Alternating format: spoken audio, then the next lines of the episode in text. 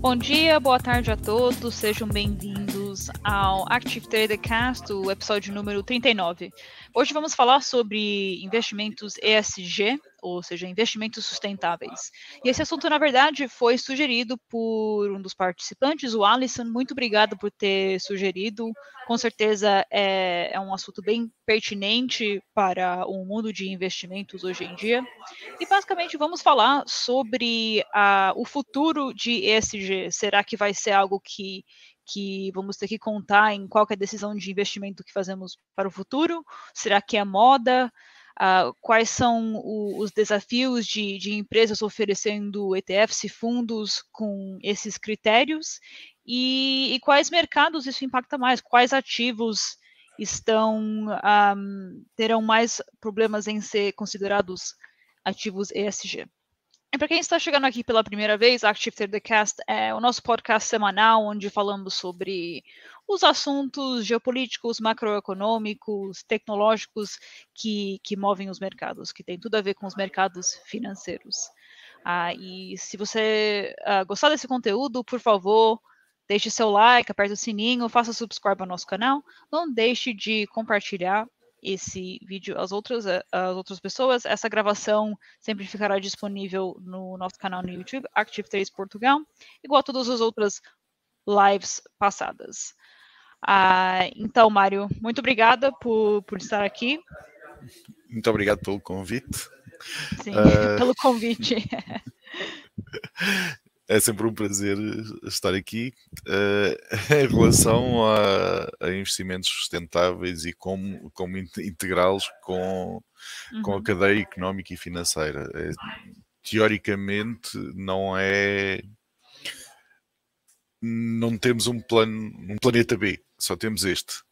Uhum. Uh, portanto, se não, se não investirmos e se não, e se não tivermos uh, em atenção o que fazer com, com ele, a atividade económica vai-se vai -se ressentir de qualquer das formas. Ou seja, temos duas maneiras: ou investir mais em, investir, em desenvolvimento sustentável e em economia sustentável e manter o planeta, ou continuamos a, a, a não prestar atenção a isso e, e, e, eventualmente vai diminuir a atividade económica, porque se se houver um desequilíbrio muito grande no, no nosso ecossistema, isso também vai ter uma influência no, no output económico.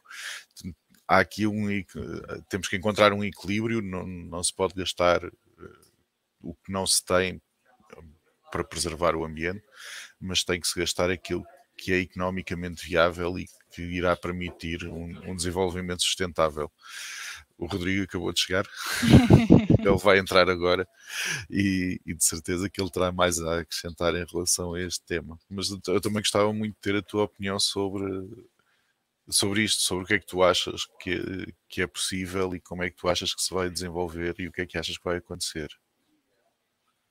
Bom, uh, é, você, você tocou num ponto muito, muito importante, mas ESG, o, o que enquadra não seria somente questões do, do, meio ambiental, seria também a ver com o social, por exemplo, empresas que, um, que um, utilizam práticas que não, não impactam tanto direitos humanos, por exemplo, ou ou produtos que, que não causam tipo má saúde às pessoas, não seria somente uma, uma questão de petróleo, então é um termo bem uh, abrangente a vários setores.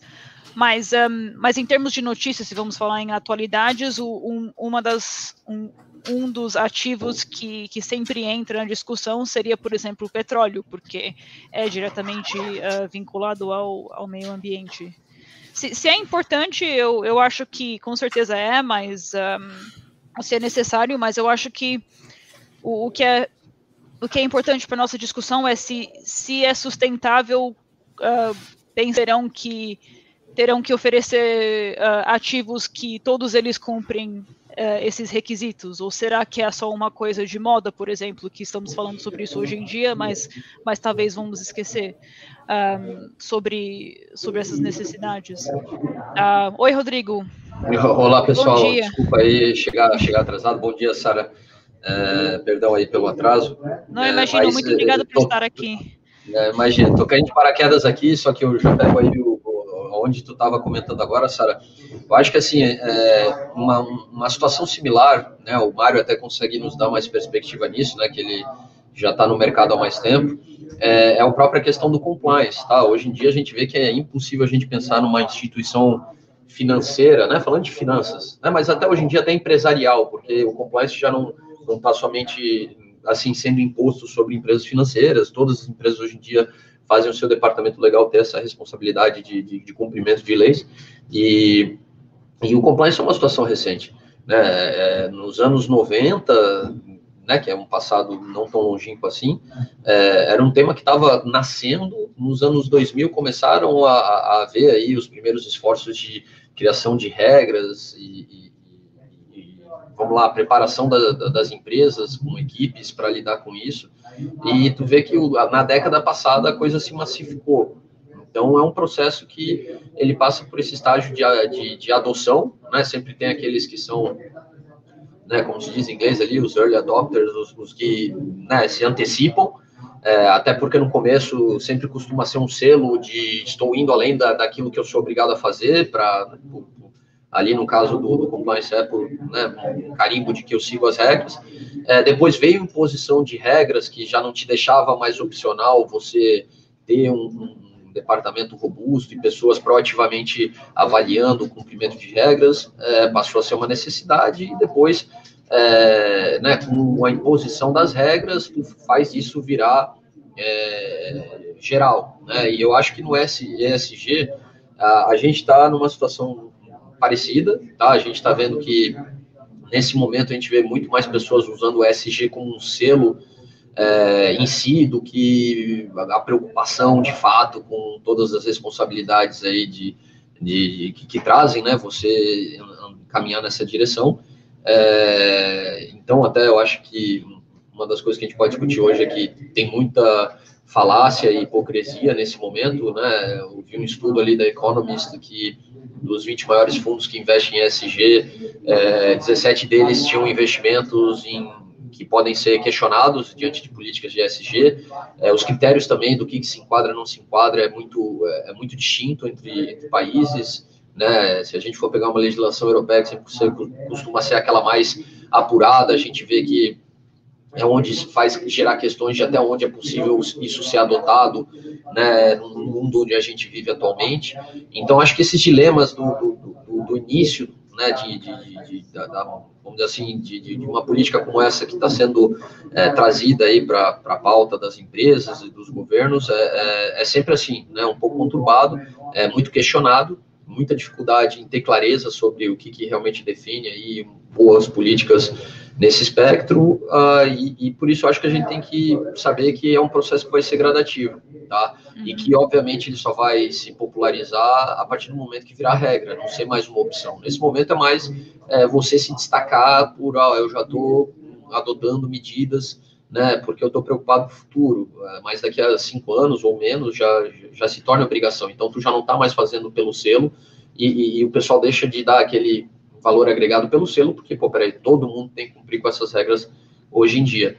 E por último, só comentar, eu acho que é, é interessante a gente ver a história do ESG, mas quando a gente vai ver os critérios e aquilo que a opinião pública julga muito aí, quem está se esforçando nessa, nesse caminho, é, é, é, muito o E, né, a parte ambiental, e, e, e, nem todo mundo, assim, é, questiona tanto o S e o C, né, vamos dizer assim, que seria o social e a governança corporativa, é, até porque se a gente for falar de governança corporativa já não é de agora, né, essa cobrança por né, estruturas dentro de empresas que, que tragam, vamos dizer assim, uma maior moderação da administração e uma visão mais longeva daquela entidade econômica.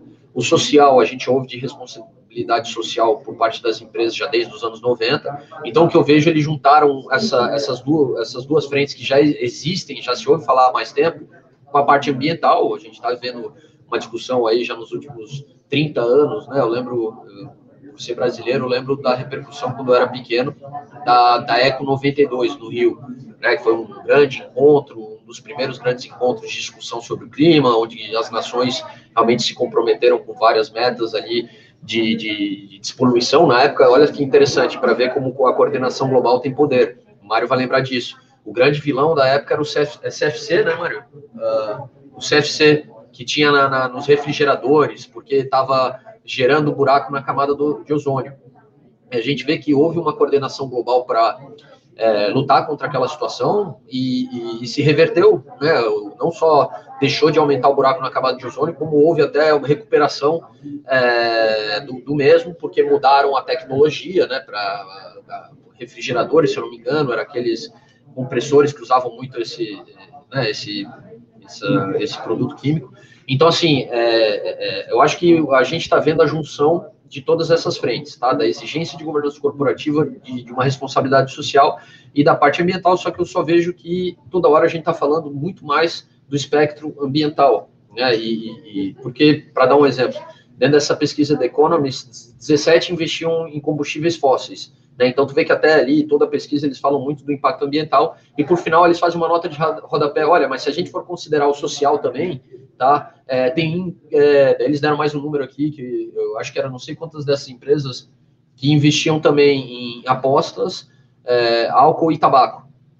Tá, que é um lado onde determinadas leituras vêm como também uma responsabilidade social né, vamos falar de tabaco aqui, né, tem uma situação que isso impacta a saúde pública e que você deveria, né, supostamente não é, não investir se você segue regras do gênero. Então, acho que a gente está no início desse processo, tá, Sara? E, e, e, como a gente já viu com, com outras questões, é, é tempo para se tornar uma, uma exigência. Eu acho que quando virar regra, aí sim a gente vai ver se massificar e deixar de ser um artifício de marketing. Então, é interessante que você um, trouxe mais o lado, uh, talvez o, o, lado mais regulatório, legislativo, corporativo, que é uma, uma coisa que talvez exige fundos de investimento ou, ou empresas oferecerem um, ativos desse lado. Mas aí vamos falar um pouquinho mais sobre a, a demanda e a acessibilidade, porque eu lembro que um, o Mário não estava naquele cast, mas uh, eu e você, Rodrigo, fizemos um fizemos um, um episódio sobre o trading sustentável, que, que, foi inspirado num artigo sobre, acho que foi na Dinamarca, uh, não, não lembro qual foi o banco de investimento, mas onde foi esse, esse banco de investimento estava oferecendo a maior parte dos fundos dele eram ESG, e daí entramos no assunto de o quão acessível uh, são esses ativos, talvez para um público de varejo, uh, por exemplo. Um, então, eu vou direcionar essa pergunta ao Mário. Um, tipo, na sua opinião, qual, qual, qual você acha que é a viabilidade, o quão que é viável um, conseguir ter uh, fundos que cumprem esses requisitos de ESG acessível para todas as classes de investidores? Eu acho que, que a questão passa, passa primeiro por uma questão de, de quão viável é e de quão rápido se pode fazer uma transformação social. Uh, o exemplo, por exemplo, que o, que o Rodrigo deu do CFC e de, e de ter levado a, a, parar o uso de CFC não foi um, um, processo automático, levou alguns anos para ser alcançado. O mesmo, o mesmo se aplica hoje em dia às alterações que têm que ser feitas. Agora, em termos de, de do custo, eh, do custo de investimento, vai ser elevado e é elevado. Agora, isso não, não, é, uma, não é só uma uma questão de, de ver como fazê-lo mais acessível, mas sim como incorporar dentro da cultura de governança das, das, empresas e como fazer com que esse custo não seja tão elevado. Na parte de ETFs e de investimento em empresa, aí, em empresas que tenham maior responsabilidade social e ambiental, aí já, já não é um efeito tão direto. O, o acesso das, das pessoas a classes de investimento vai ser definido pelas próprias pessoas. Uh, é, há, há sempre a perspectiva de eu poder escolher em quem é que eu invisto. E cada vez eu acho que vai partir da nossa parte, enquanto investidores, o estimular as empresas que apostam mais em, em, responsabilidade ecológica, responsabilidade ambiental, responsabilidade social. Porque se eu comprar, se eu investir diretamente só em empresas que eu considero que estão a ser socialmente responsáveis, que estão a ter uma responsabilidade perante a continuidade do nosso planeta, eu vou estar a valorizar essas empresas acima de outras que não o fazem.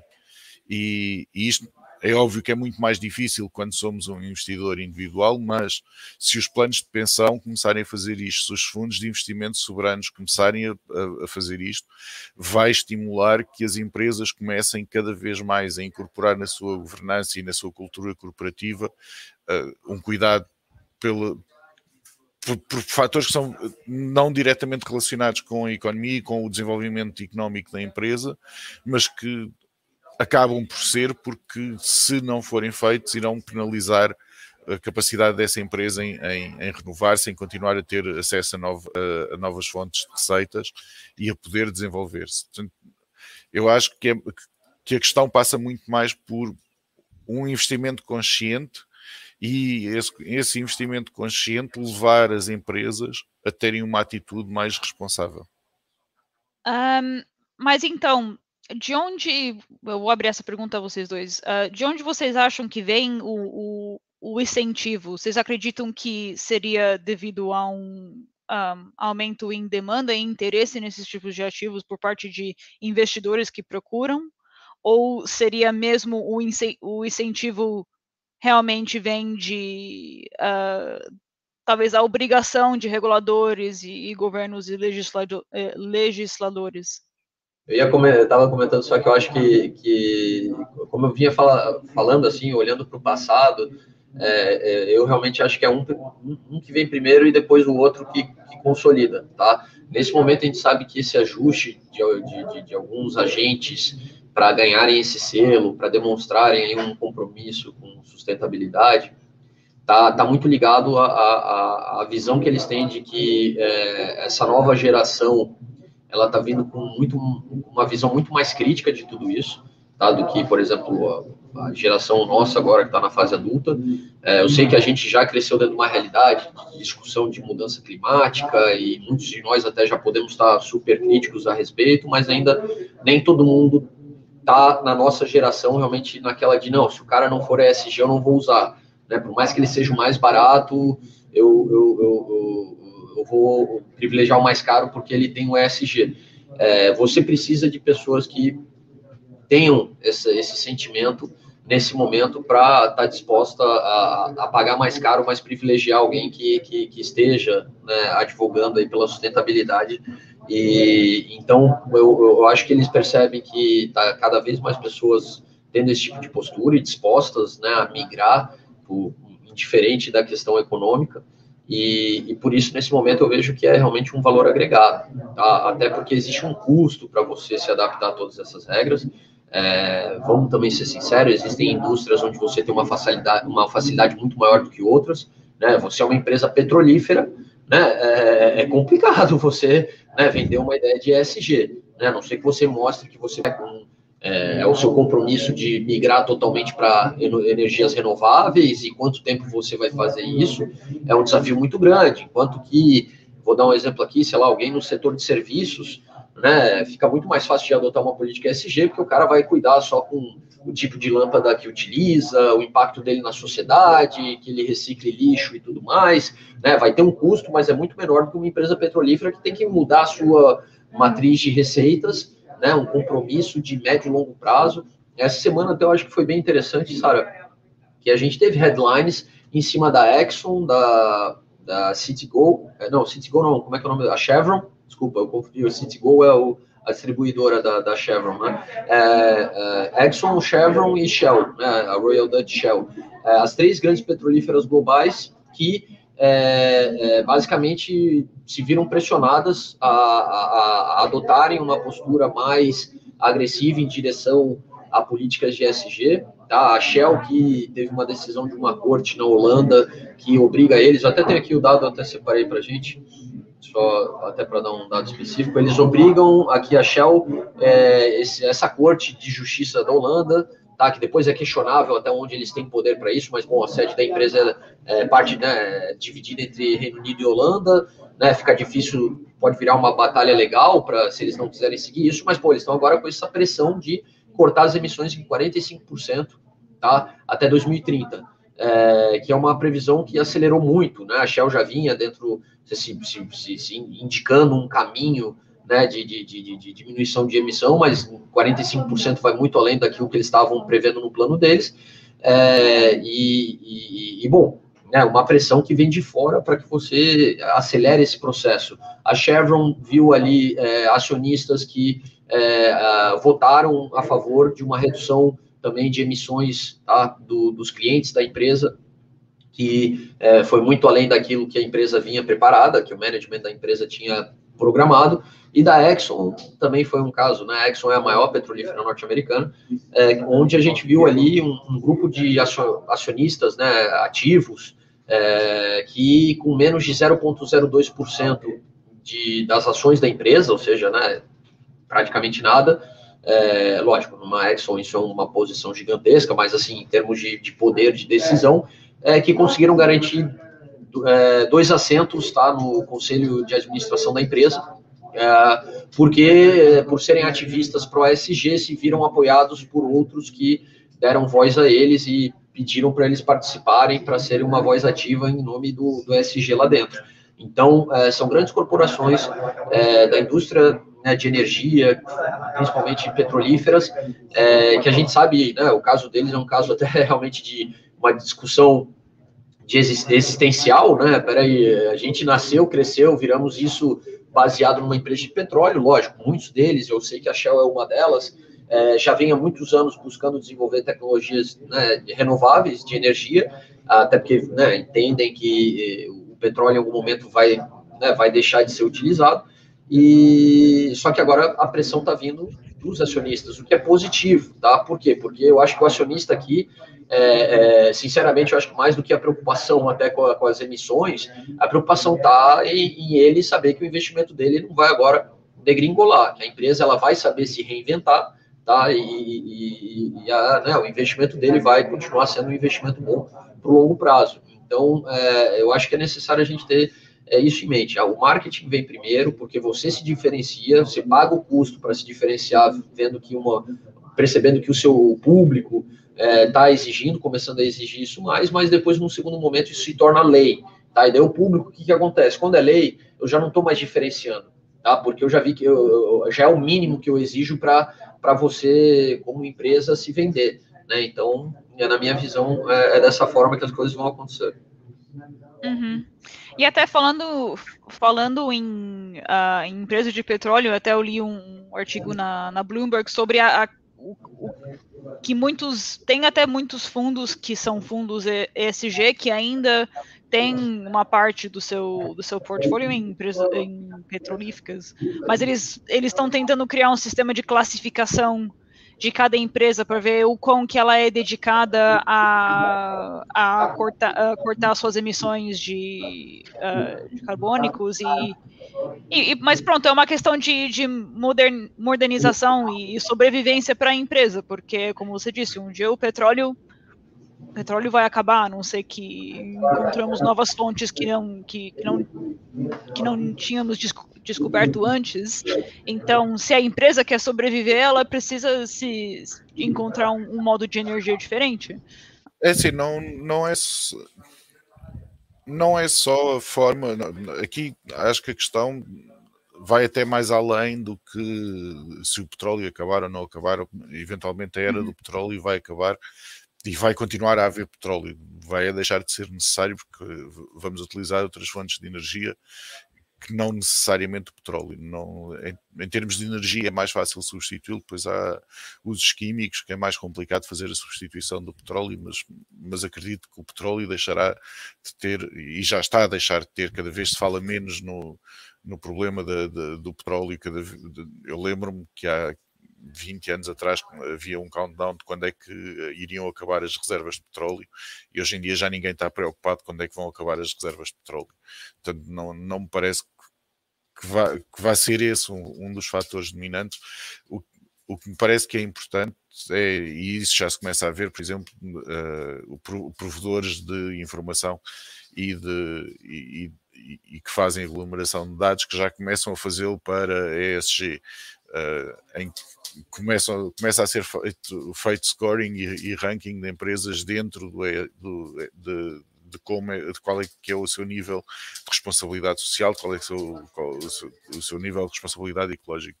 E isto, e, e isto é muito mais visível e, e vai ter um impacto muito maior porque a partir do momento em que se começa a apresentar essa informação, a partir do momento em que ela é coletada e, e, e, que é feito um ranking, começa a ser mais fácil analisar onde é que o investimento vai ser feito. E, e, e não, há, não há aqui eh, duas voltas a dar, não há um plano, não, há um, não temos definitivamente um planeta B. Este é o único planeta que nós temos.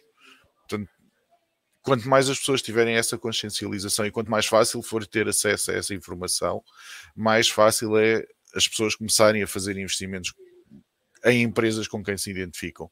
Porque isto, no fundo, comprar ações de, de uma empresa, investir numa empresa a longo prazo, acaba por ser uma relação uh, afetiva com essa empresa. Essa empresa tem que representar os nossos valores. E, e, e, acho que é muito difícil uma pessoa dizer conscientemente que eu não estou preocupado com, com o ambiente em que nós vivemos, eu não estou preocupado com responsabilidade social. E isto cada vez tem que ser mais interiorizado, pelas empresas e tem que fazer parte da cultura da empresa. E quando isso acontecer, quando, e quando, conforme isso for acontecendo mais e mais e mais, é cada vez mais difícil fugir disso. O, o Rodrigo disse muito bem, há 30 anos atrás ninguém sabia muito bem o que, é que era compliance. A maior parte das empresas não tinham um departamento de compliance. E hoje em dia ninguém consegue imaginar uma empresa que não, seja, que não, que não tenha um departamento de compliance, que não, que, não, que não se preocupe em ser compliant com as obrigações legais e com, e com as obrigações que têm financeiras com outras empresas. E, e isto foi um processo que foi acontecendo. Hoje em dia é completamente impensável uma empresa não ter um departamento de compliance. E daqui a alguns anos será completamente impensável uma empresa não ter alguma preocupação de algum nível com, com a ESG. Mas isto é um uhum. processo que leva tempo, não é uma coisa imediata, é progressiva. Claro, é, é, é uma coisa gradual e enquanto que novos ativos financeiros também entram entram uh, no espectro de consideração para ser adicionado a um, a um fundo ESG, cada um tem que ser avaliado com, com critérios atualizados. Um, mas é isso, isso eu, talvez eu estou voltando a um ponto que eu tinha feito antes sobre, sobre a demanda, de onde vem a demanda para esses, esses tipos de ativos, um, para quem são, para quem, quais são os tipos de investidores que, que estão investindo em, em fundos ESG ou ativos ESG atualmente, ah, o que a gente tinha tocado na, naquele episódio sobre o trading sustentável na Dinamarca, ah, pronto, são não são necessariamente investidores de varejo, são pessoas que são mais afluentes, talvez têm mais dinheiro para investir num fundo ESG. Um, será que será que levando em consideração o, o público de varejo de investimento inteiro, um, será que terão fundos diferentes para cada um deles, porque, pronto, tem, tem um ativo que muitas pessoas estão interessadas nele, agora eu não vou dizer a palavra, mas eu sei de qual você, vocês sabem de qual que eu estou falando, que, que não, não tem um vínculo muito, muito positivo em questão, por questões ambientais, ele não é considerado um, um ativo ESG, mas está uh, gerando muito interesse. Então, uh, assim, Sara, o que eu acho é que é, vai ser faseado, tá? Eu até gostei do comentário que tu falou agora há pouco, é, de que deveriam haver níveis, tá? Ah, então, assim, é uma situação, primeiro, que é, é, claramente a gente vê que difere por regiões. Né? Um público escandinavo é muito mais consciente e exigente com, com uma visão de sustentabilidade do que um público, né, eh, vamos aqui de um país que ainda tem muitas dificuldades econômicas e sociais, né, não, não dá para eu querer ser tão crítico do, do meio ambiente quando eu estou pensando no que eu vou comer daqui a quatro horas, tá? É, então, assim, obviamente, eu acho que o grau de, de desenvolvimento de uma sociedade é, faz com que a gente tenha uma exigência ou uma demanda muito maior por esses produtos nesses lugares do que em lugares que né, as pessoas, infelizmente, ainda têm uma visão de sobrevivência muito mais presente no dia a dia. E, é, e depois a gente tem a situação né, dos estratos sociais, a própria questão da idade, tá? É, então, uh, vamos, né, eu acho que a, geração Z, né, que eu acho que agora está na geração Z, os próprios millennials, né, já são é, muito mais críticos do que, como eu falei, do que a minha geração, apesar de que eu realmente eu cresci já dentro de uma discussão de, de, de, de aquecimento global, né, é, mas é, ainda assim, né, estou falando por mim aqui, tá, mas eu vejo que dentro da minha faixa etária, é, legal, tá, se eu tenho duas opções, né, onde economicamente as duas estão tão iguais, e uma é me, me, traz uma visão de sustentabilidade, hoje em dia a gente já está, não, pô, deixa eu privilegiar esse cara. Mas eu só vejo que ainda são poucos na minha faixa etária, pelo menos que eu conheço, que me, me relacionam, que vão pagar um markup por isso. Enquanto que eu já vejo, tá, numa, numa faixa etária abaixo, já uma, uma né, a gente tem visto, vou pegar um exemplo aqui, é, só para fazer um paralelo, tá? O veganismo. Tá? É, tem muito mais adeptos em faixas etárias mais jovens do que em faixas etárias mais velhas. É, e hoje em dia a gente vê que esse público, né, ele, ele, ele aceita pagar mais caro. Os produtos vegan, né, se a gente vai numa padaria vegan, tu tem tudo custo dobro do preço do que, que uhum. você tem numa padaria não vegan. E, por incrível que pareça, a gente vê muitos desses negócios voltados para esse público proliferar e prosperar. E, então, é, claramente existe uma, uma demanda crescente nessas faixas etárias mais jovens, tá? Então, eu acho que, assim, é, é a demanda, ela depende por regiões, ela depende né, que está ligado à questão de desenvolvimento de uma sociedade e também dentro de faixas etárias de uma visão de mundo distinta, né? E realmente as faixas etárias mais jovens já cresceram num mundo onde essa discussão já se fez presente, aprenderam na escola e, e, e como eles se veem vivendo aqui daqui a 100 anos, né, enquanto que muitos de nós está naquela de ah, infelizmente existe aquele pensamento egoísta, né, de ah, cara, quando eu morrer isso aqui ainda vai existir, né? Eles já não, já estão naquela de pô, em que mundo eu vou viver, em que mundo meus filhos vão viver, que vai ser daqui a 150 anos. Então, é, talvez existe esse, esse esse senso de responsabilidade um pouco maior. Então, acho que a demanda ela vai vir realmente de, dessas camadas da sociedade que conseguem nesse momento ter uma visão de mundo mais, mais crítica, mais exigindo esse tipo de comportamento, e que também tem, sendo bem sincero, condições econômicas para também lutar por isso, tá? É, ou seja, privilegiar pagando mais quem já se posicionou dentro de uma estrutura, uma visão de mundo mais sustentável. Uh, sim, dois pontos, na verdade, que você, você tocou que eu achei muito interessante. Um, é um bom ponto que você fez sobre o, o veganismo, por exemplo. Uh, é igual comprar uh, produtos de, de uma empresa de, uh, de moda, talvez, ou de, de produtos de, de banho, por exemplo, que, que utilizam coisas que, ou, ou têm práticas que não. Um, que levam mais em consideração, tipo, o meio ambiente, ou tem práticas de, de governança dentro das suas empresas, talvez tratam melhor os funcionários, mas todos esses produtos são são caros. Uh, eles são caros para você para você estar, tipo, para você se dedicar a essa vida, um, eu acho que mesmo assim é mais fácil para uma pessoa mais privilegiada. E, e, eu acho que a questão da geração Z, sim, as pessoas estão mais cientes da importância disso, mas também essa, essa geração está um pouco mais prejudicada em termos de a poder de compra, é muito difícil você comprar uma casa, por exemplo. Hoje em dia estamos vendo isso que é, que é muito recorrente em muitos países com, com um, essa geração mais de millennials. Um, empréstimos de ir para faculdade, por exemplo, em muitos países é, é caríssimo ir para faculdade, então tem ainda esse trade-off de se dedicar a essa vida. Um, então, eu, eu queria mais aplicar isso para essa classe de investimentos, para pessoas que são investidores, querem entrar no mercado financeiro, querem se dedicar a essa, essa vida, um, igual a comprar, comprar produtos que, que, que são feitos por práticas mais sustentáveis?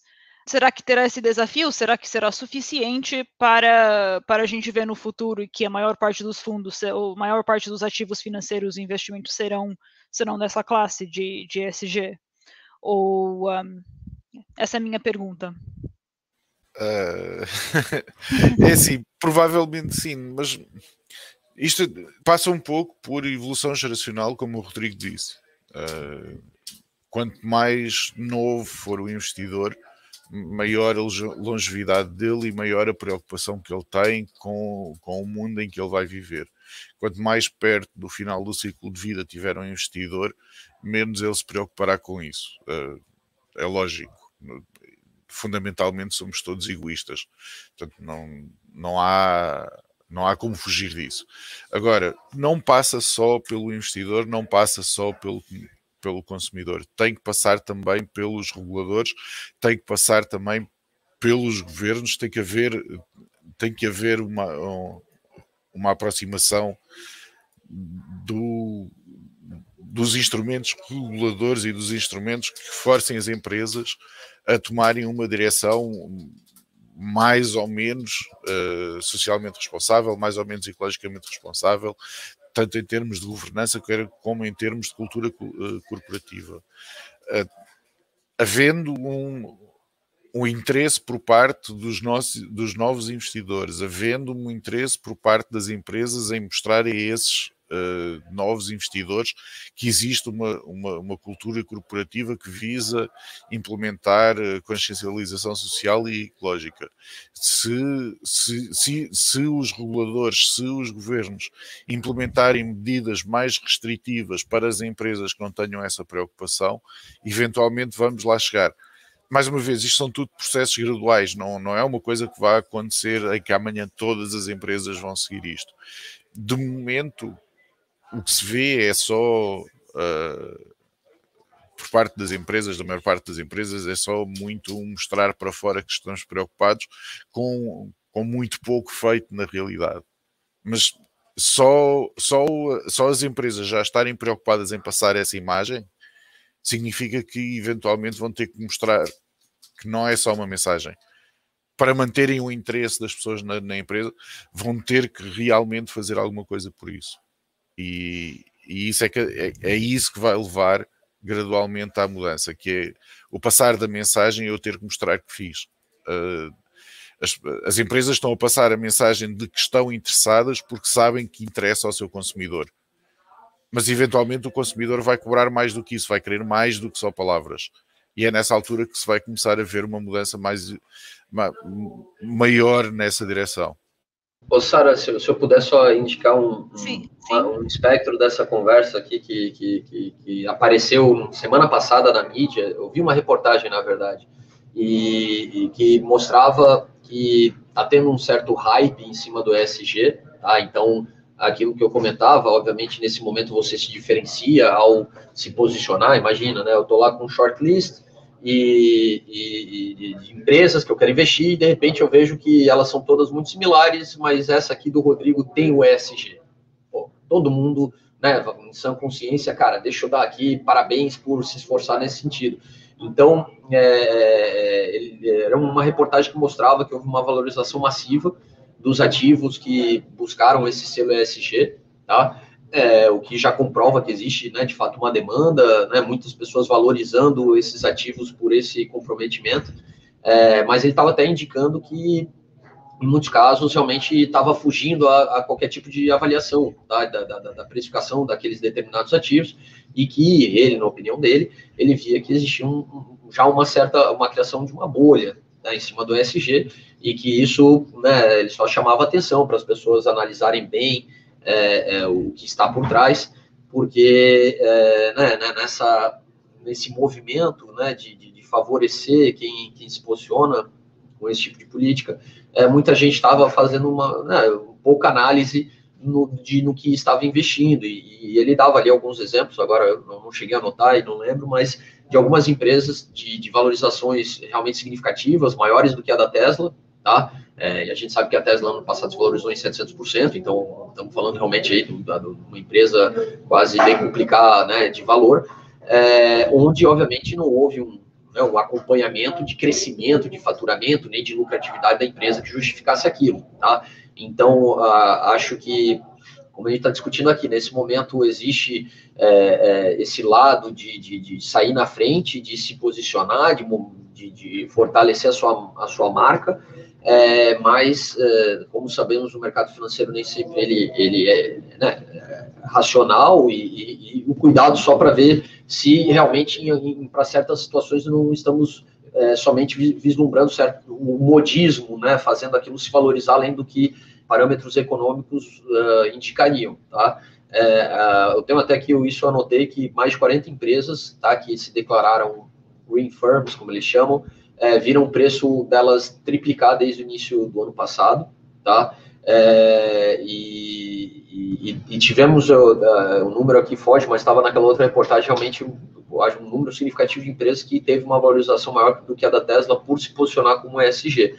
Então, é, é, o que eu sempre digo, né, hypes, o mercado ele, ele gosta de hypes, o ser humano gosta de hypes, essa é a verdade, né, nós como a nossa psique adora essa coisa do movimento de massas, de eu não quero ficar fora, e de repente eu vejo que SG é a moda, quero entrar também, mas é, acho que né, não só de ESG, como qualquer outro tipo de, de, de movimento em massa, é, vale sempre ter muita prudência e, e, avaliar bem, porque não, não é um selo ESG que faz a empresa crescer em faturamento, tá? E, e sustentabilidade econômica do seu negócio prosperar, literalmente. Né? Lógico, ajuda a gente a saber que aquela empresa já está preparada para um futuro e para uma massa crítica onde isso vai ser imprescindível, tá? Mas, é, então, só ter esse cuidado, porque se está havendo um certo comportamento de, né, de coletivo, né, de ir muito atrás da questão do ESG sem olhar o que está por trás, é, vale só ter essa atenção em, em toda oferta ESG que apareça para você,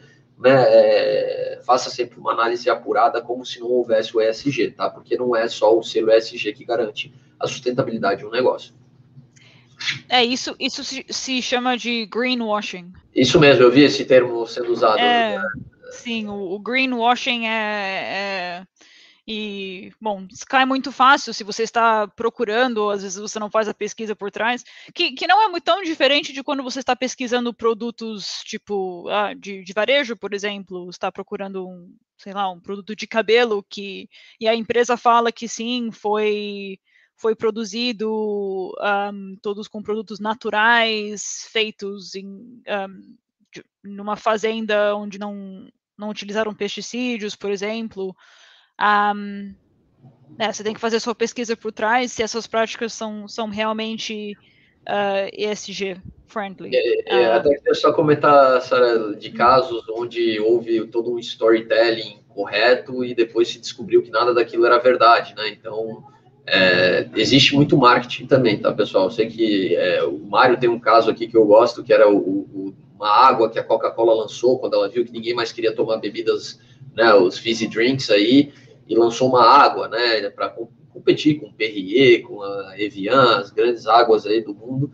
E eu acho que era da Sani o nome, e de repente um laboratório em Londres fazendo pesquisas com todo tipo de água, é, viu que a água da Dasani tinha muita similaridade com a água do rio Tamisa, né?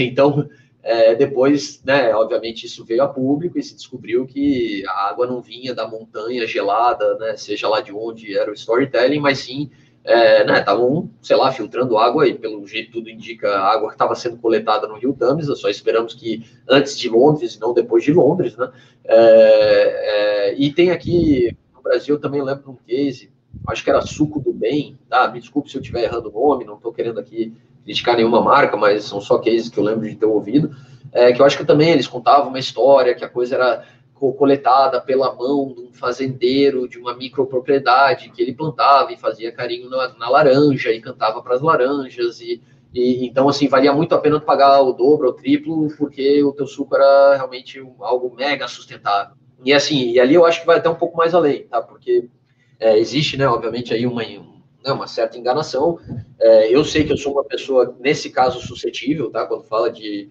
é, vamos lá, de produção agrícola, micropropriedade, isso me toca, tá? Eu sou o cara que vou aceitar, nesse caso em específico, pagar o dobro. Ah, tá, é um real, mas esse suco de laranja é dois, porque né, realmente foi um pequeno agricultor que colheu a laranja para mim, cara. Tô fazendo questão. Daí depois você vai lá e descobre, né? Porque você confia, pô, peraí, é uma empresa estabelecida.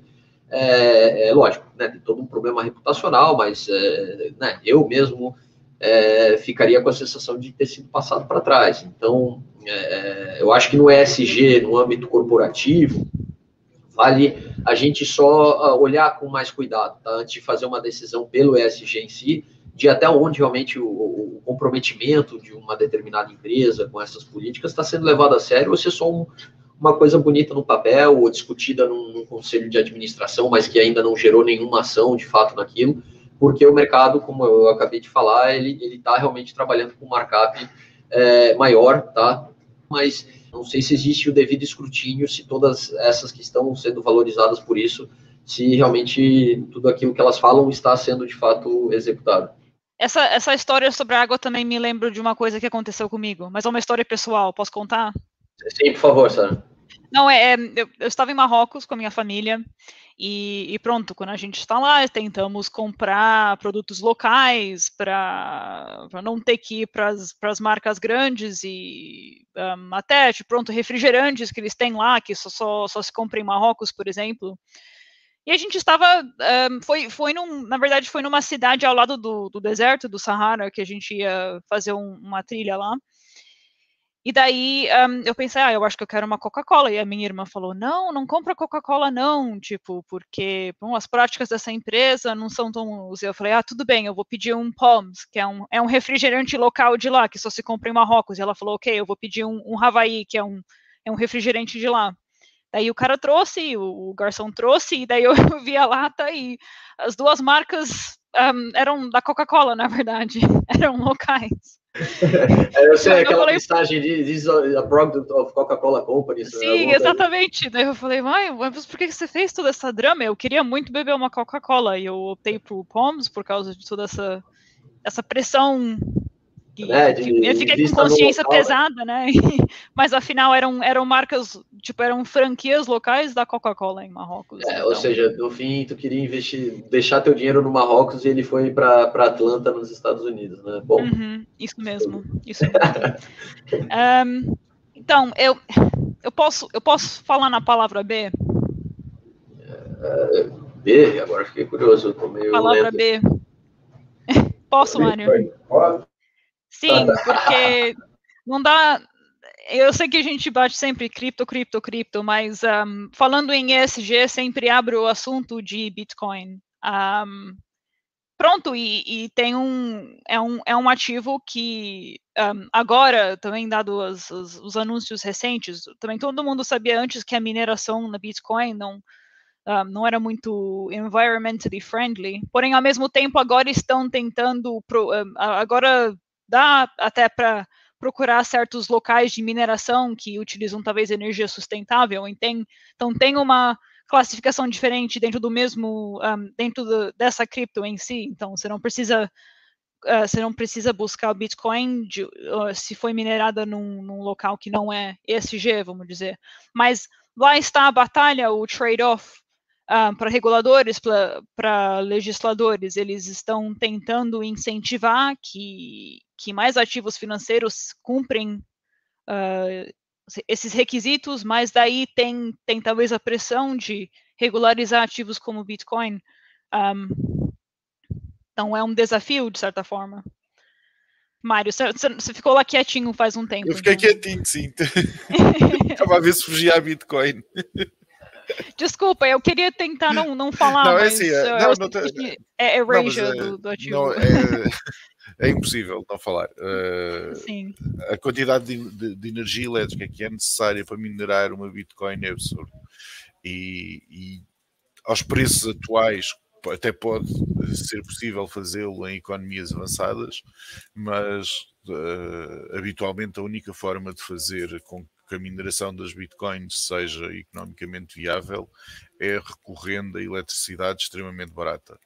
A maior parte das mineradoras estão, estão em países que têm custos de, de eletricidade baixos. A maior parte dos países com custos de eletricidade baixos são, é, são países que recorrem com muita frequência e em grande volume a fontes energéticas baseadas em combustíveis fósseis, o que significa que cada Bitcoin que é, que é minerada aumenta aí em muito a poluição do meio ambiente. É, é possível que, que isto venha a ser mudado, é possível que, que até venha a ser o fim da Bitcoin o facto de, de ser impossível minerá-la de uma forma socialmente responsável. Há, há formas e há, e há estudos que estão a ser feitos junto de, outras, de, outra, de outros criptoativos para melhorar a eficiência da mineração de, e, e, que tornam, podem vir a tornar estes ativos mais interessantes do que a Bitcoin o é. Agora, dizer que tentar tentar dizer neste momento a quem está a investir em Bitcoin para não o fazer por causa de, do impacto socioambiental que tem, não parece que vai resultar. Uh, e, e, isto vê-se, por exemplo, até nos, nos, próprios ETFs da ARC, que continuam fortemente investidos em, em, em Bitcoins. No, no que diz respeito ao futuro, uh, teria que haver uma alteração fundamental no, no Ledger Bitcoin, de forma a que cada, cada elemento do Ledger tivesse uma capacidade maior de concentração de Bitcoins e isso reduzisse o, o custo da mineração. Não é fácil fazê-lo uh, e, e, provavelmente não irá acontecer a curto prazo. Até, até isso acontecer, realmente a Bitcoin não é de todo um investimento socioeconómico ou socioecológico responsável. Mas, então, daí, será que. Um, eu sei que eu já fiz essa pergunta antes, mas já que a gente está falando sobre Bitcoin e, e talvez as, as, pessoas que estão investindo, porque muitos até são investidores de varejo de, de gerações mais novas, será que isso meio que nega a demanda para ativos financeiros de ESG? Se um produto como Bitcoin é, é tão popular? Olha, Sara, assim, é, é, eu acho que daí a gente volta à discussão de da onde vem a demanda, tá? É, como, como as criptos elas têm um apelo muito forte, principalmente nos mais jovens, tá? Ah, que, que né, costumam ter esse comportamento de abertura para adotar inovações com, com menos objeções, né, para mudança. É, eu sei que esse discurso do impacto ambiental realmente é, trouxe uma visão né, que, que, que, muitos não tinham, de que, ah, legal, é muito, é uma inovação, blockchain, bacana, né, é, uma, é um questionamento ao modelo monetário tradicional, que legal, mas, é, poxa, peraí, é, tudo isso, mas eu não estava me dando conta, né, ou talvez eu nunca tinha estudado, é, que isso tem um impacto ambiental assim significativo, né? Como o Mário acabou de explicar, dependendo da região onde é feita a mineração. Né? Então, é, eu acho que, na verdade, Sara, não, não é uma questão, assim, tanto da, da cripto roubar a cena do ESG, mas eu acho, assim, que diante da consciência hoje em dia que está se criando, né, graças ao ESG, esse, o, o, o, Musk ele não teria feito aquele tweet da preocupação dele ambiental se ele não visse essa demanda de uma, né, vamos lá, de, de um público crítico, principalmente ele que é, se posiciona como né, o, o, cara que revolucionou o, o, mercado automobilístico por trazer energia limpa, né, o uso de uma energia limpa em vez de uma energia é, poluente, de repente o cara está ali fomentando um meio, vamos lá, um, é, uma cripto que claramente tem um impacto que pode ser comparável a, a uma indústria petrolífera. Então, é, eu acho que essa situação do próprio Musk demonstra que é, não é ignorável hoje em dia você pensar na crítica em relação ao que é é, o impacto ambiental das suas atividades e da, da, das empresas com as quais você se relaciona é, e os seus clientes também. Mas é, é eu acho que até foi, um, foi uma pancada, porque muito de, de, desse público que, que, que move, é, a, vamos dizer assim, a, as comunidades né, fomentadoras e que sustentam e que apoiam a iniciativa da cripto tem uma participação massiva de jovens que talvez de uma hora para outra perceberam que né, outra questão que para eles é importante não estava sendo visualizada por eles no, no, no, âmbito das criptos. O que eu acho que, na verdade, é um problema maior para o Bitcoin, porque parece que o Bitcoin específico, ele, ele tem realmente essa questão da mineração que, que consome muita energia, mas parece que existem outras criptos que não têm um uso de energia assim tão intenso, porque foram, já foram sistemas criados por completo, sem necessidade de ninguém minerar nada, é, e, e, que podem, daí sim, dentro do espectro da cripto, né? O que a gente estava falando, acho que é, juntou a coisa do SG com cripto eu vi eles falando de uma Green Crypto, tá? Então seria a ideia realmente de tu, ah, cara, não, essa cripto aqui, Green Coin, vamos chamar, tá aqui, ó, blockchain é XPTO, a gente otimizou tudo, o uso de energia é mínimo, tá? Porque ficou uma crítica muito grande, peraí, é, é mais caro, é, o impacto ambiental é muito maior do processamento de, de bitcoins, se a gente fosse pensar numa escala global, do que é atualmente usando o método tradicional né, dos bancos, falando eletronicamente para passar valores. Então, é, é, eu acho que foi um impacto indesejado para Bitcoin em específico, por causa dela ter sido estruturada de uma forma que, é, por enquanto, ainda se consome muita energia para conseguir fazer a mineração da mesma. Uhum. Um, então, uh, como já estamos quase no final, vamos aproveitar para responder umas perguntas das pessoas que fizeram comentários, um, só para não não ignorar. Muito obrigada a quem, quem está interagindo conosco. É sempre muito legal ter, ter as perguntas e ter eh, ouvir suas opiniões também, enquanto que, que o bate-papo desenvolve. Um, vamos, só vou dar uma olhada aqui. Vamos para a pergunta do Walter. Boa tarde. Boa tarde.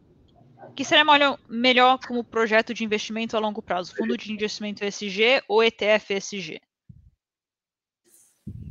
Uh, as escolhas de projetos de investimento são escolhas pessoais. Uh, o nosso objetivo, quando falamos sobre qualquer desenvolvimento ou atualidade económica é, é, passar informação. Depois a forma como essa informação é utilizada vai depender muito do, do, das pessoas que estão a consumir. Uh, vai depender da, das, das, perspectivas pessoais, do custo dessa, da, da, da, forma como, como o investimento é planeado ser feito, mas, mas é impossível uh, dizer aleatoriamente qual é que é o melhor investimento a longo prazo. Uh, vai depender de enormes variáveis. Eu não consigo responder esta pergunta assim.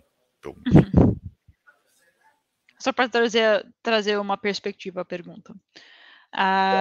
Pronto. Do Mauri. Como a China é um dos países mais poluidores do planeta, irão se adequar às questões ambientais? É, olha, Mauri, na minha opinião, é, né, a gente está vendo que a questão do aquecimento global está fazendo esse tema deixar de ser opcional e passar a ser uma questão de agenda, né, de, de necessidade.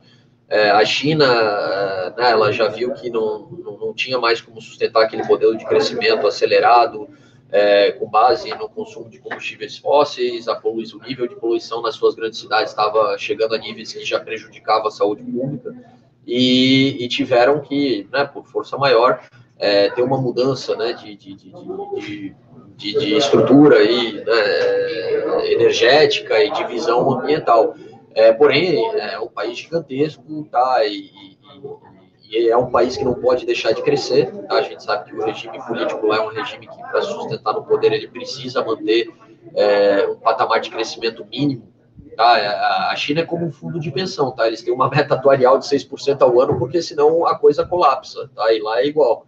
É, o crescimento tem que estar acima de 6%, é, por quê? Porque senão né, vai, vai existir aí um, um atraso em relação ao desenvolvimento aí de, de algumas questões da sua sociedade que vai trazer questionamentos e, e, e a manutenção do regime pode começar a ser debatida, tá? Então, é, eu acho que eles eles estão fazendo um caminho de, de tornar a sua economia mais verde, mas não por uma preocupação tanto com o ambiente, senão porque eu vejo uma pressão né, do, do, da questão ambiental na saúde pública e, na sociedade chinesa como um todo, tá? Mas vai levar tempo, Tá? Eu vi faz um tempo, não são dados aqui que consiga lembrar, mas a China estava falando numa política de, de, de mais pró-sustentabilidade, mas os prazos que eles davam eram 2050, 2070, porque eles sabem que eles não têm muita margem para querer ser radical no curto prazo. Uhum.